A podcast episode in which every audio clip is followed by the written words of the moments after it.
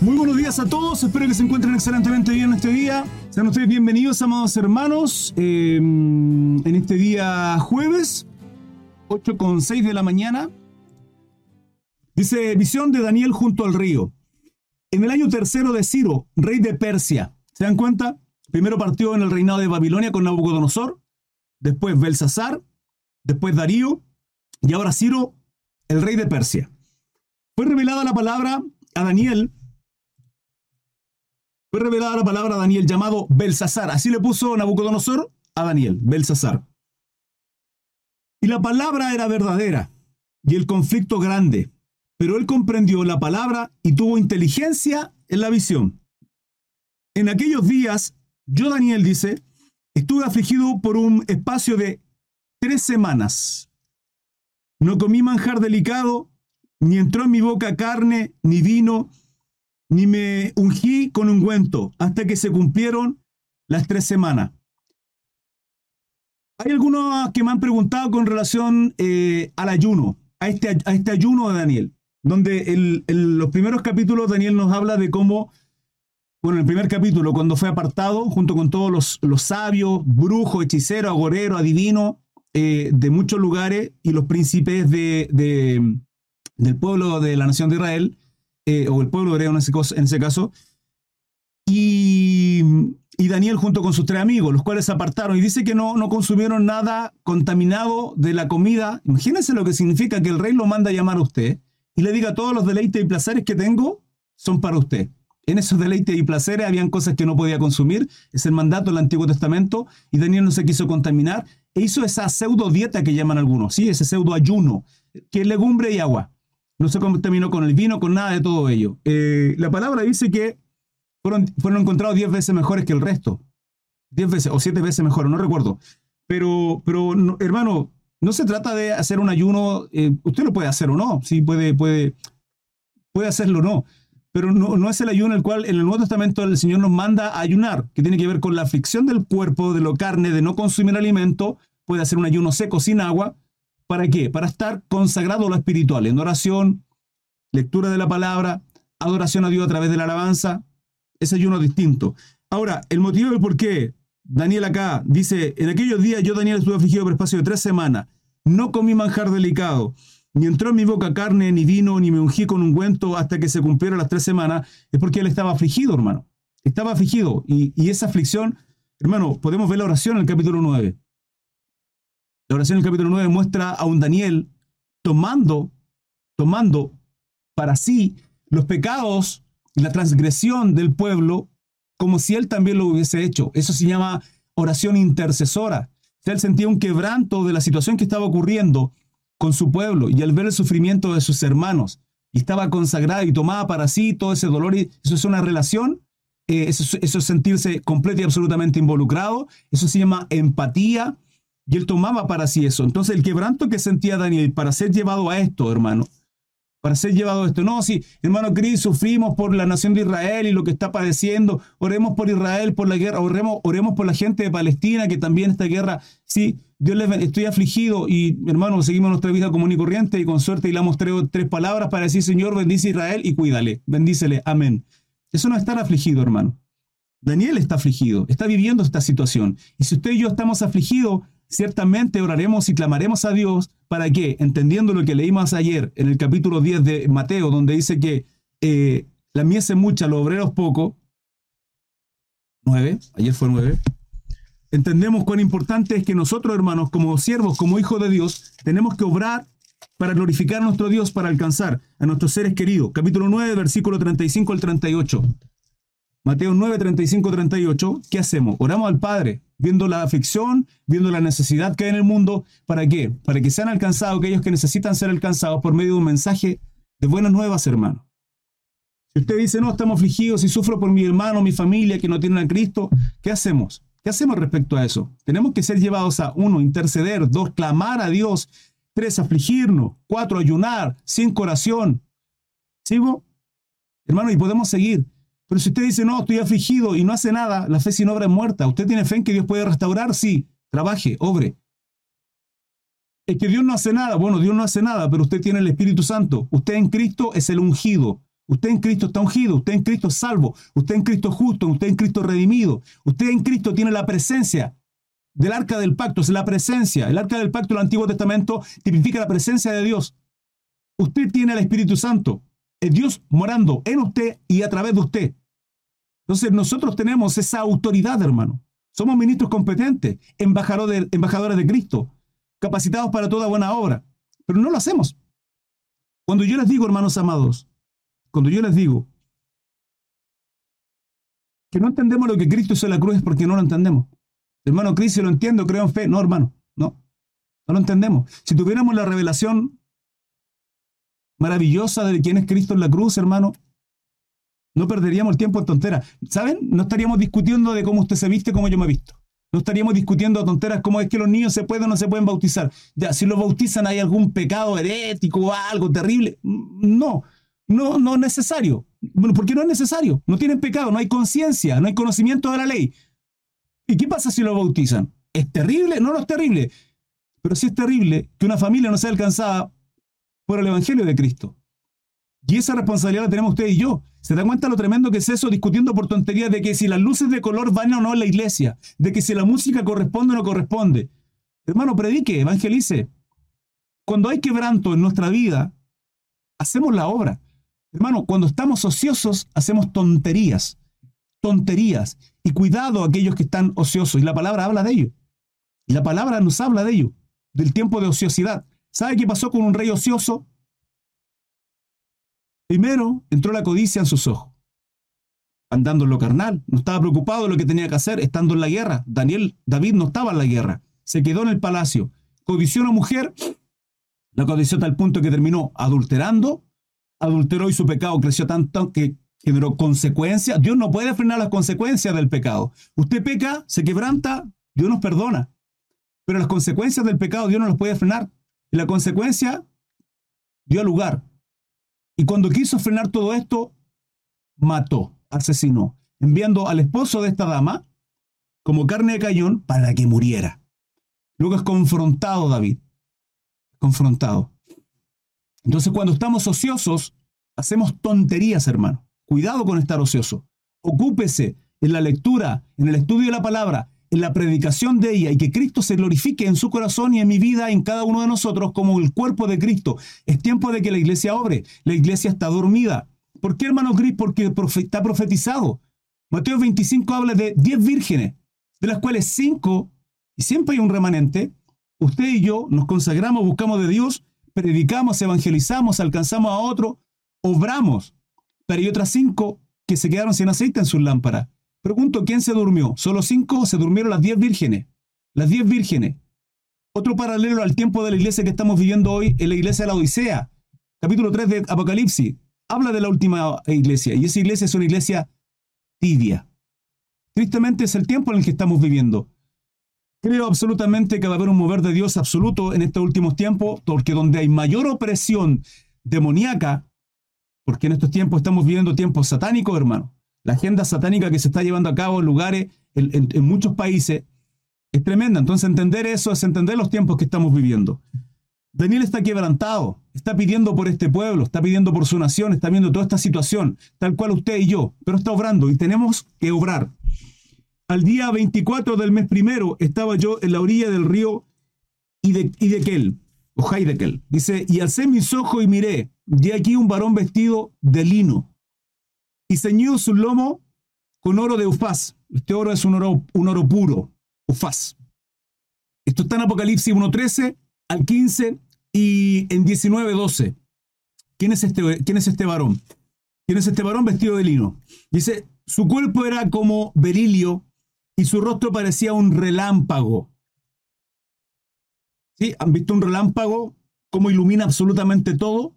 La gloria de nuestro Señor Jesucristo. Y acá, Daniel, podemos ver cómo hace referencia, cómo hace referencia, porque lo podemos ver en muchos libros proféticos, como Juan, en base a su contexto temporal, él trata de explicar las cosas que ve. Ezequiel trata de explicar lo que ve. Eh, no recuerdo en qué capítulo hace poco me preguntaron, hermano Cría, ¿a qué se refiere esta profecía de Ezequiel? Y la leíamos y yo le decía, hermano, aquí está hablando de estas bestias em, las cuales son mencionadas y pareciera que tan terribles, tan tremendas, con ojo aquí y allá. Hermanos, eh, yo lo leo y ciertamente lo que está viendo Ezequiel ahí son helicópteros, son tiempos de guerra. Son, son helicópteros, donde dice que había mucho sonido, mucha, sus alas decía, sus alas eran las la alas del helicóptero. Decía, tenía apariencia de hombre porque, claro, él veía un helicóptero, en su tiempo no existía el helicóptero y trata de darnos a entender todo lo que se muestra, todo lo que él está viendo en esta visión, en este sueño, y trata de hacernos comprender en bajo su contexto. Daniel está haciendo lo mismo acá. El que, ¿Cómo puede comparar su cuerpo al berilio, su rostro? Parecía un relámpago. Vale decir, lo que está mostrando ahí no es que sea un relámpago, sino eh, la gloria de nuestro Señor Jesucristo y sus ojos antorchas de fuego. O sea, la mirada con la cual era penetrante, hermano, la mirada de nuestro Señor.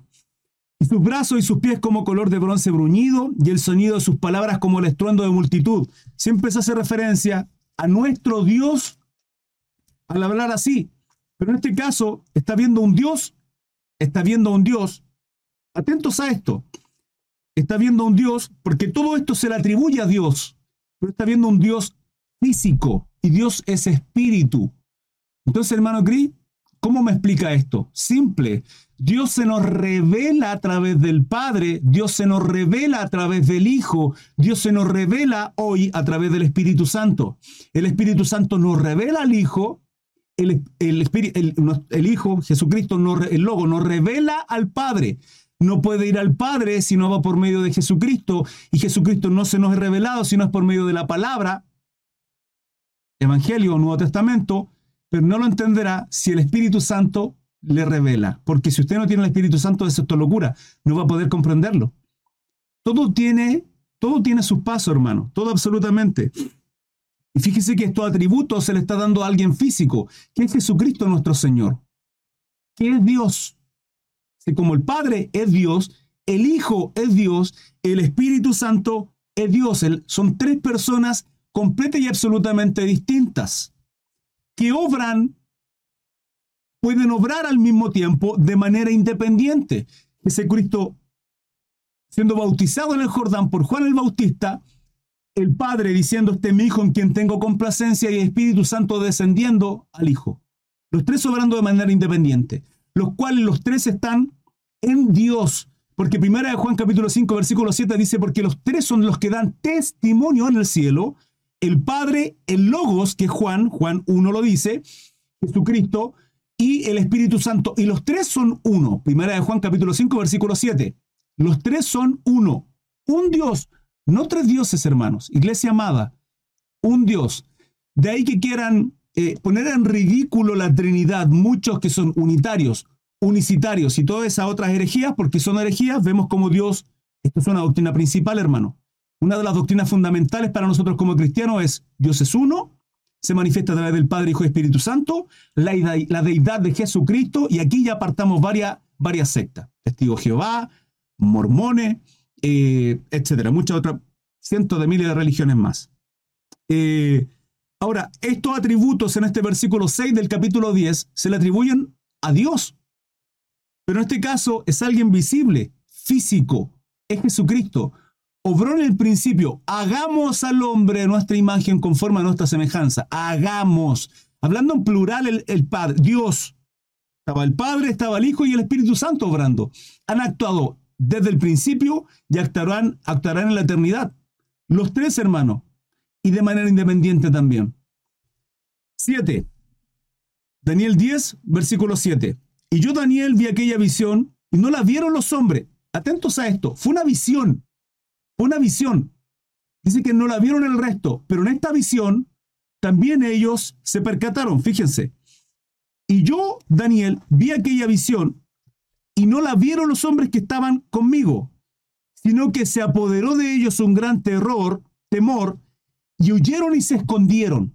Ellos sintieron. ¿Por qué sintieron?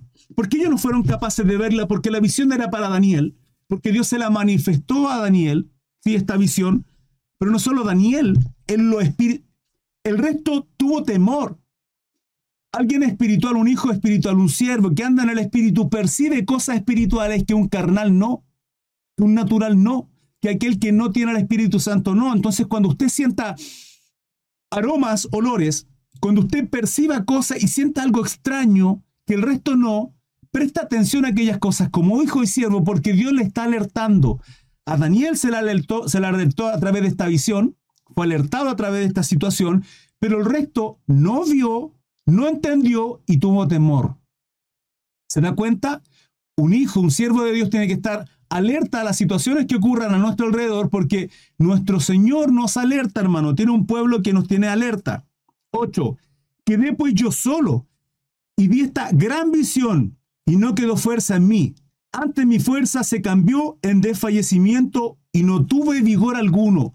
Hermano, cuando, cuando uno vive esta experiencia espiritual, y lo compartía también en el capítulo 8, en el capítulo 9 también se repite con Gabriel, cuando dice, al principio de tu ruego dada la orden y yo he venido para enseñártela porque tú eres muy amado, Gabriel hablando con él, dice, mm,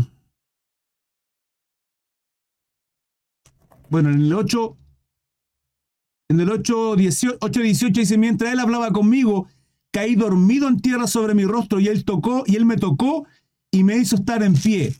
Constantemente cuando tenemos, hermanos, situaciones eh, sobrenaturales, en lo espiritual, digo sobrenaturales porque lo natural no lo podemos comprender.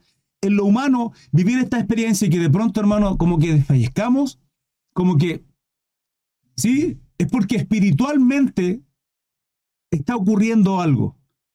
Cuando usted sienta este tipo de como que les den una energía, como que llega a un lugar, una casa, o está hablando con alguien y de pronto sienta algo, esté ahí atento, escuchando, viendo, oliendo, atento a todo para percibir cómo Dios le va a hablar, porque Dios nos habla. Tenemos que estar atentos a esas señales, hermano, y empezar a practicar en este mundo espiritual, porque somos espíritu, somos cuerpo, alma y espíritu. Y, en lo corporal y en lo almático no lo comprenderemos, sino lo discerniremos a través de lo espiritual. Y en lo espiritual será a través de lo almático, en lo que nuestra conciencia, a través de la palabra, el conocimiento, el pensar, vamos a comprender. Dios nos hablará a través de lo, del espíritu, porque la conexión al alma, la conexión al alma es a través de lo espiritual. Y ahí comprenderemos lo que Dios nos quiera manifestar en esa instancia, en algún momento. Por lo tanto, es normal que nosotros sentamos como que desfallezcamos, como que nuestra, nuestra, sí, baje, y eso afecta, hermanos amados, eso afecta y repercute en lo natural. Repercute en lo natural. Es tremendo esto.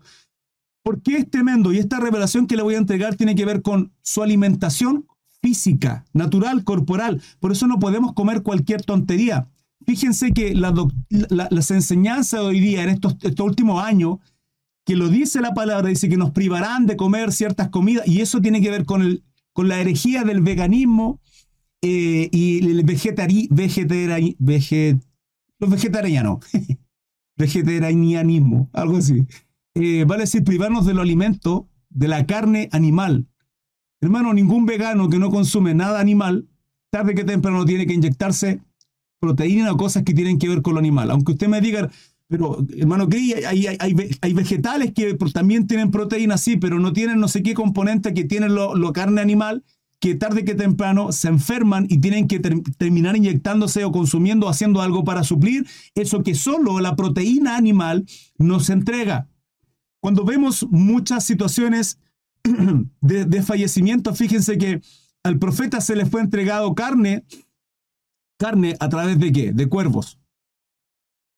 La proteína en nuestra vida, la buena alimentación, por eso Daniel, por eso Daniel consume proteína al principio con relación a las legumbres. Es importante esto, hermano. Es importante comprenderlo. Ahora, con relación al cerdo, hermano, que nadie juzgue por comida o bebida, por el día, por lo que sea, dice Pablo en Romano, porque usted puede comer cerdo, sí, su conciencia no le dice nada, no coma con confianza. El problema es que el cerdo en muchas ocasiones y principalmente en el Antiguo Testamento también se considera inmundo entre muchos otros animales porque se hacen brujerías, hechicerías con el cerdo.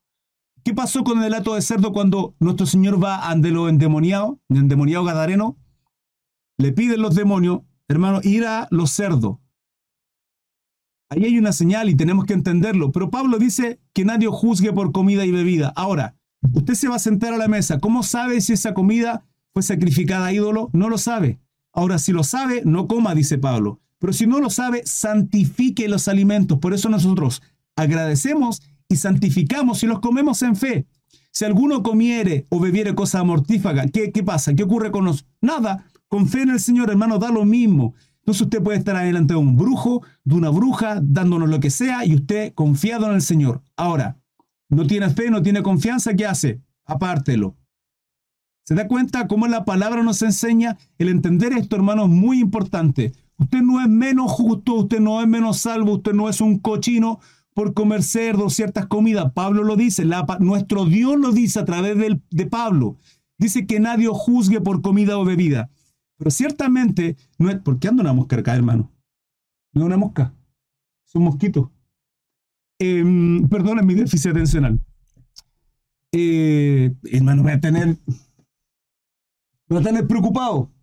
Porque a mí me pica, hermano, y me enroncho entero. Ya. Em, ciertamente la alimentación para nosotros es tremendamente importante. Porque la alimentación nos fortalece y todo lo que hago en lo físico repercute en lo espiritual. Y todo lo que hago en lo espiritual repercute en lo físico. La experiencia de Daniel acá era espiritual, era una visión. Dios le estaba entregando esta visión a través de Jesucristo. Sí, era nuestro Señor obrando ahí. Pero fíjense que físicamente desfalleció. Sus energías fueron completas y totalmente absorbidas ante el temor, ante una debilidad espiritual. Por eso, por eso mucha gente, por mucho usted que vaya a los psicólogos, por mucho que usted vaya a los terapeutas, por mucho que usted vaya a los psiquiatras y les den químico y les den químico y le den químico, porque este cuerpo es químico, ¿sí? es eléctrico, produce muchas cosas en nuestro cuerpo. Por mucho que usted quiera tratar lo espiritual a través de lo almático, no va a poder sanar lo espiritual. Su problema, yo conozco de gente que se ha hecho exámenes y exámenes y exámenes y exámenes y no entienden las dolencias, los dolores, las aflicciones que tienen, los padecimientos que tienen y que me duele acá y que me duele allá. Hermano, no estoy diciendo que sea mentira, pero estoy diciendo que lo espiritual repercute en lo material. Lo espiritual repercute en su alma, en su cuerpo, y eso debilita su cuerpo. La única, la única manera, y, y hay estudios de esto, estudios científicos de médicos que han abarcado mucho más allá. Hace poco leía la muerte. Ah, bendito Dios. Era una pareja de médicos que tuvo un hijo. Y el hijo no recuerdo qué le ocurrió. No sé qué le ocurrió. Falleció, murió, no sé, bajo unas consecuencias traumáticas terribles. Hace poco, hermano, eh, eh, eh, veía esa situación y decía que produjo tanto dolor, porque hermano, uno de los dolores más fuertes que puede tener un padre, una padre, una madre es la pérdida de un hijo. Los hijos esperamos que nuestros padres partan primero, descansen, duerman, mueran. Pero que un padre pierda un hijo o una hija es algo, es un dolor tremendo, hermano. Es, tremendo. Y los dos, los dos papás se vinieron una depresión terrible, a tal punto que a los dos les dio cáncer al mismo tiempo. Al mismo tiempo. Y el médico dijo, aquí está ocurriendo algo. No es posible que a mi esposo y a mí inmediatamente a los dos nos dé cáncer al mismo tiempo. Y empezó a indagar, a indagar y terminó concluyendo que lo que ocurre en ellos tenía que ver con su alma. No era algo que haya consumido, no haya algo que haya estado expuesto a alguna radiación, que sí también, sino que algo almático, que era mucho más allá de la biología, que tenía que ver con algo del alma y terminó concluyendo que era almático espiritual. Hermano, todo lo que usted hace en lo espiritual va a repercutir en lo material. Todo. Todo. Otra revelación, hermano. Sé que estamos leyendo Daniel capítulo 10.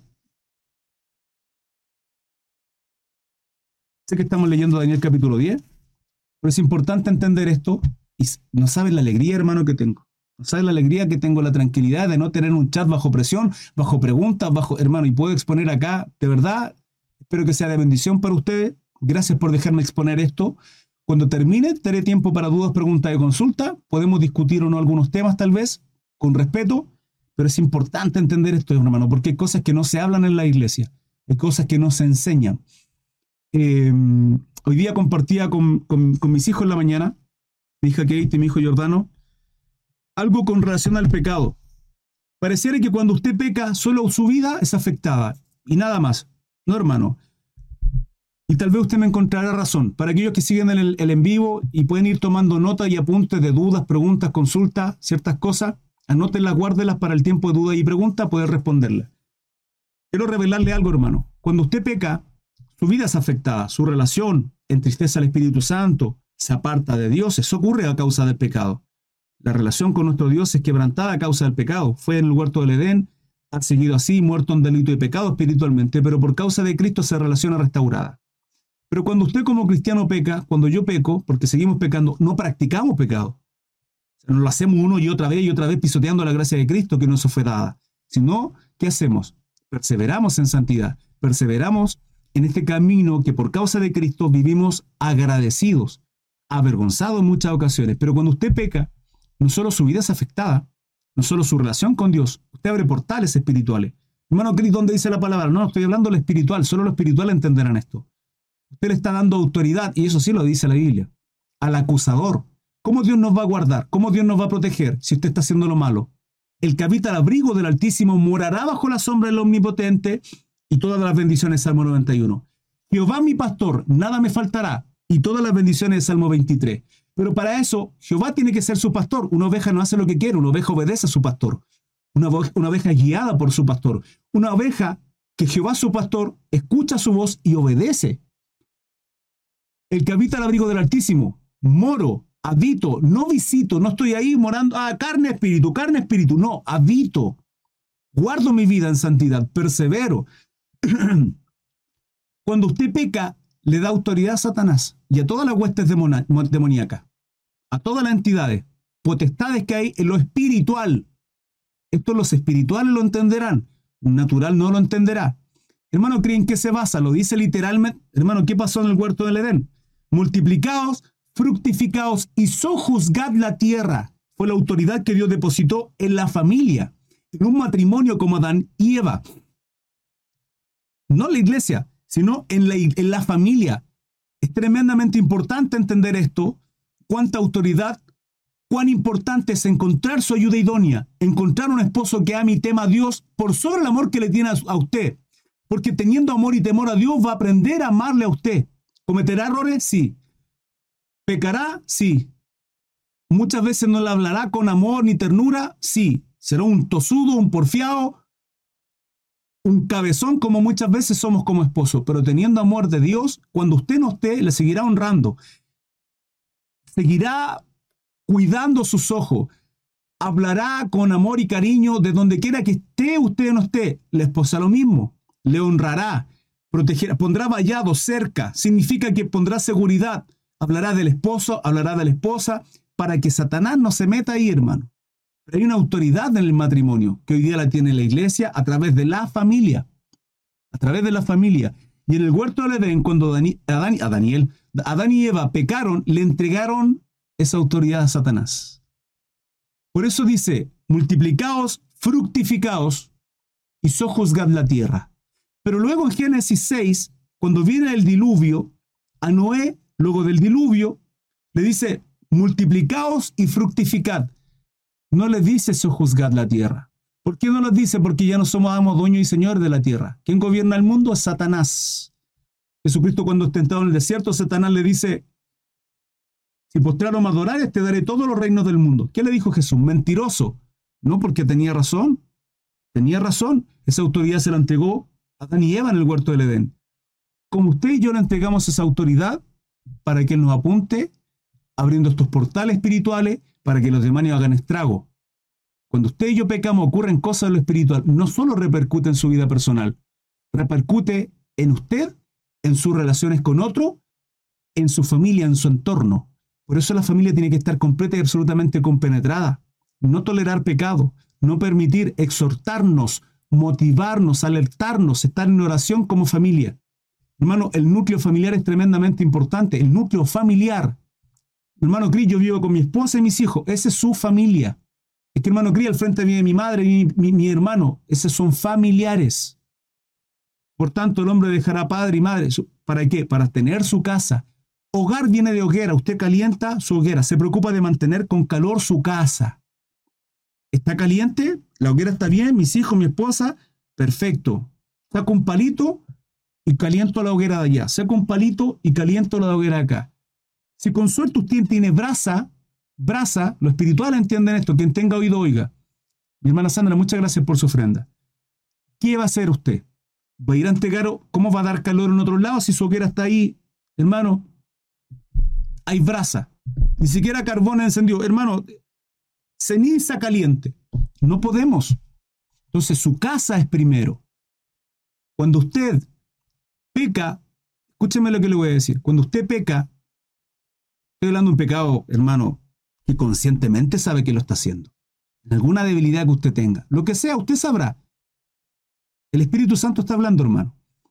Usted sabe perfectamente cómo afecta sus relaciones personales con otros. De pronto de la nada, ¡pum! Ira, contienda, pleito. Hermano, las personalidades, los genios cambian. Porque alguien en el entorno familiar, el ambiente cambia. Un espiritual sabe de lo que le estoy hablando, hermano. Un espiritual sabe de lo que le estoy hablando. Por eso es importante comprender que nos, movemos en, ambientes espirituales, no solo carnal y físico, no solo en este eh, eh, eh, espectro de tres dimensiones, ancho, largo, alto, sino hay otras dimensiones. Hay otras dimensiones. lo que hace usted en lo espiritual repercute en lo material. Lo que hace en lo material, una buena alimentación es importante para estar incluso espiritualmente firme, hermano. ¿Cómo edificamos lo espiritual? A través de la oración, a través del ayuno, a través de la palabra. Pero el otro también afecta. Continúo. Dice, quedé pues solo yo, eh, Daniel 10.8, y vi esta gran visión, y no quedó fuerza en mí. Ante mi fuerza se cambió en desfallecimiento y no tuve vigor alguno. Pero oí el sonido de sus palabras y al oír el sonido de sus palabras caí sobre mi rostro en un profundo sueño. Con mi rostro en tierra es el común denominador cuando tenemos un encuentro con nuestro Señor, hermano. Que, somos quebrantados. Somos quebrantados. Cuando alguien me dice, hermano, soy cristiano, sí conocí al Señor y su vida se transformada. Ok, hay fruto, porque la fe sin obra es muerta. Las obras mostrarán que su fe es verdadera. Somos quebrantados, hermano. Nos sentimos inmundos ante la presencia de nuestro Dios. Y aquí una mano me tocó e hizo que me pusiese sobre mis rodillas y sobre las palmas de mis manos. Y me dijo, Daniel, varón, varón muy amado, está atento a las palabras porque te hablaré. Y ponte en pie, porque a ti así he sido enviado ahora. Mientras hablaba esto conmigo, me puse en pie temblando. Entonces me dijo, Daniel, no temas porque desde el primer día que pusiste tu corazón a entender y a humillarte, desde el primer día, hermano, esto fue en esas tres semanas de quebranto que tuvo Daniel, desde el primer día Dios estaba ahí viéndole. Entonces me dijo, Daniel, no temas porque desde el primer día que pusiste tu corazón a entender y a humillarte en la presencia de tu Dios, fueron oídas tus palabras y a causa de tus palabras yo he venido. ¿Qué mueve la mano de Dios? Se los he enseñado, hermano. La fe. La fe mueve la mano de Dios. Y vio Jesús que tenía fe, y al ver Jesús la fe de ellos, y la fe de él, la fe de Jairo, la fe de la mujer que tenía flujo de sangre, la fe del leproso, si quieres puedes limpiarme, puede, quiero, sé limpio, la fe hermano, la fe, la fe mueve la mano de Dios, sin fe es imposible agradar a Dios, porque quienes van delante de Él tenemos que saber, creer absolutamente. La certeza de lo que se espera, la convicción de lo que no se ve. Yo espero esto, tengo fe, hermano. estoy convencido. Hermano Cris, pero que no, yo estoy convencido, de aquí nadie me saca. Mi sí es sí, aunque usted me venga con tal herejía, aunque usted me venga con lo que quiera, es que hermano Cris tuvo un sueño, una visión. A ver, dígamelo, no, está fuera de la palabra, eso no es verdad. No le crea a estos falsos herejes, eh, estos falsos profetas que lo único que hacen es predicar humanismo, hermano. Decretar bendición, bendición, bendición, bendición, que Dios te va a bendecir. Eso es humanismo, eso no es sana doctrina. La palabra nos confronta, nos lleva a la cruz, la, la palabra nos lleva a ser quebrantados delante de presencia de Dios. Es un mensaje cristocéntrico, eso es sana doctrina, hermanos. Aprendamos a diferenciar a quienes escuchamos.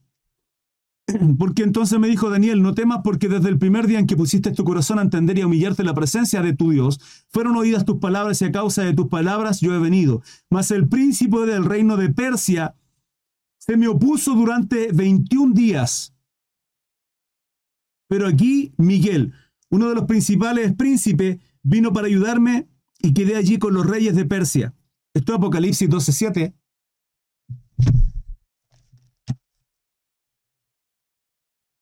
Apocalipsis 12.7 dice, Después hubo una gran batalla en el cielo. Miguel y sus ángeles luchaban contra el dragón y luchaban el dragón y sus ángeles. Esto es lo que va a acontecer. Pero hermano Cris, entonces, ¿por qué está en Daniel si ya va, a acontecer y ya aconteció? Porque Satanás es cíclico. Las cosas son cíclicas. La Biblia nos habla de un día malo. Usted tiene que resistir el día malo. ¿Cómo es, hermano Cris? Usted, oración, ayuno para resistir el día malo. ¿Qué es el día malo, hermano Cris? Cuando usted se, ha llevado a aflicción, a tribulación, cuando las huestes demoníacas estarán ahí intentando atacarle, pero usted con toda la armadura de Efesio, porque nuestra lucha no es contra sangre ni carne. Ahora, ¿cómo vendrá ese ataque? Por medio de aquellos que son inconversos o incluso por medio de aquellos que son cristianos que están pecando y abren portales. Entonces van a haber conflicto ahí. ¿Usted qué tiene que mostrar? El fruto del Espíritu. Hermano, ¿mediante qué? El yermo de la salvación, el escudo de la fe, para, para detener los dardos del enemigo, el calzado que se le ha puesto el Evangelio. Hermano, está en Efesio la armadura del cristiano. Usted tiene que estar revestido todos los días de eso. Usted no dice, Señor, me pongo la armadura de... No, no, no, no se pone nada. Usted anda en la armadura. Usted es un guerrero, hermano. Usted está en guerra. Estamos en guerra contra las huestes demoníacas. 24-7. Estamos en guerra contra las huestes demoníacas. Usted no decide qué hacer ni qué. Usted ya cuando aceptó a Jesucristo como único y suficiente Salvador, usted es parte de esta milicia. Está en guerra. ¿No se lo habían dicho? se lo digo yo, está en guerra contra Satanás y usted es hijo de Dios y lucha contra todos los hijos de Satanás. Y eso incluye todos los demonios, potestades, principados. Fíjense lo que acá dice nuestro Señor Jesucristo. Mas el príncipe del reino de Persia se me puso durante 21 días.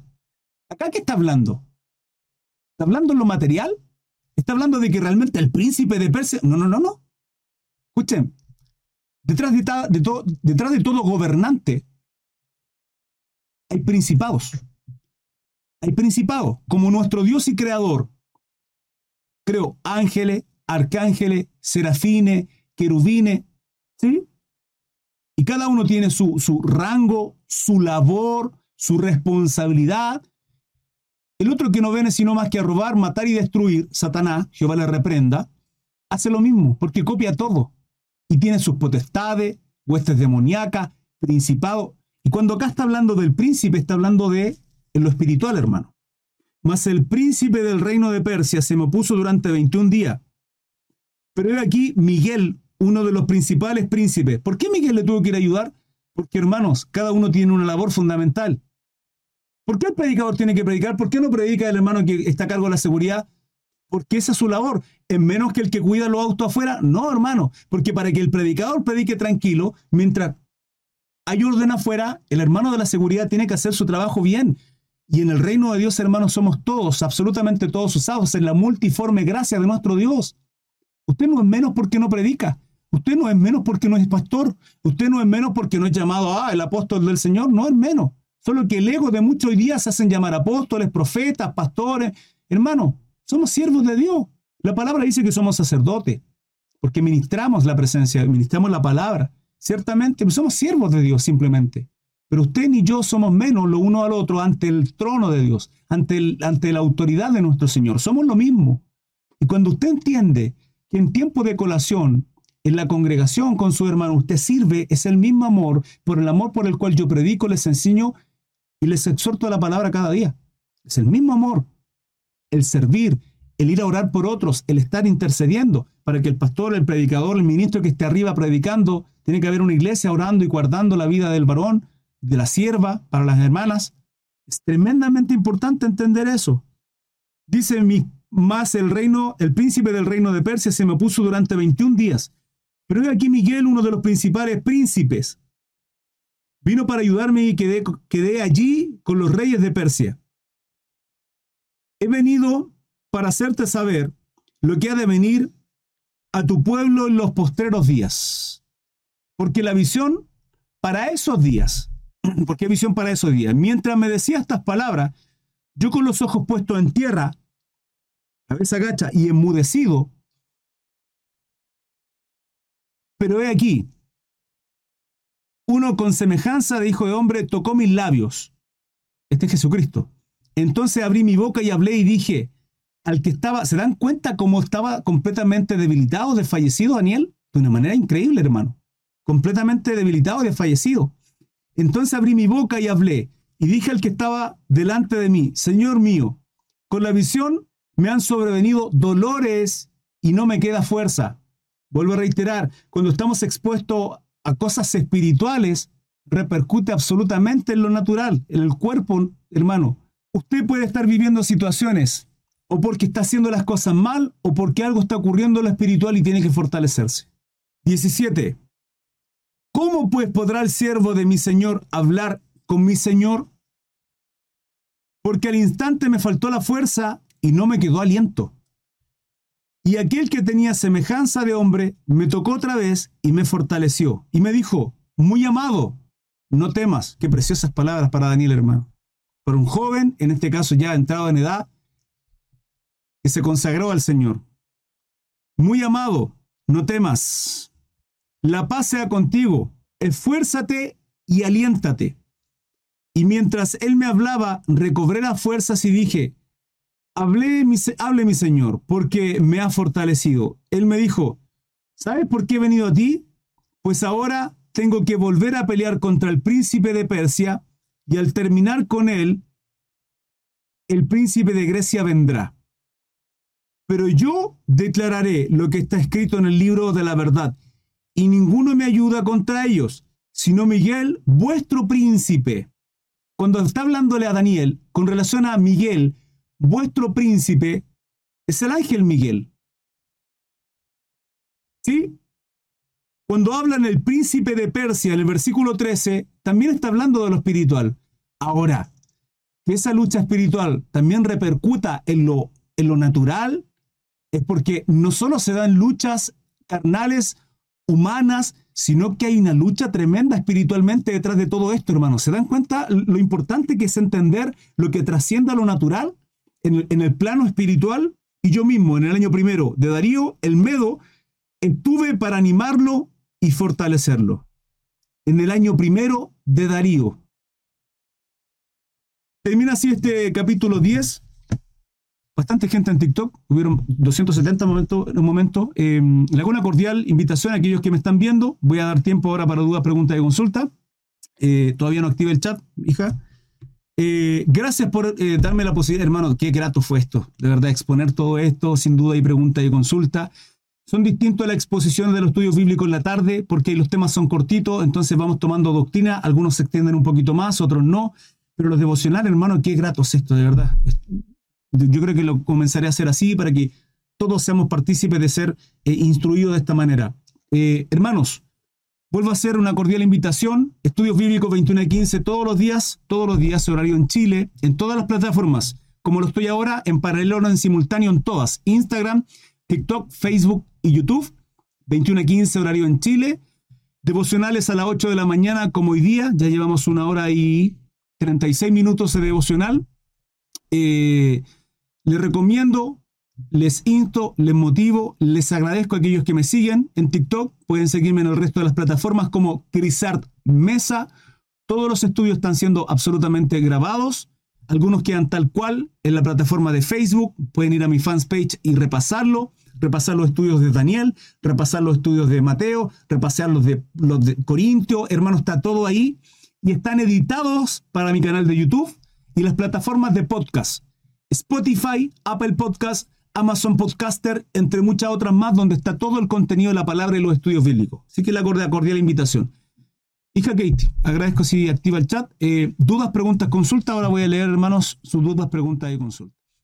Gracias, Señor, por este tiempo hermoso. Bendiga usted a cada uno de nosotros. Gracias por su amor, por su misericordia. En el nombre de Jesús, toda la gloria y la honra sea para usted. Amén. Bendito sea el Señor. Hermanos, tres minutitos en Facebook para despedirse como es habitual. Un abrazo gigante. Dios les guarde. Cariños. Chao, chao.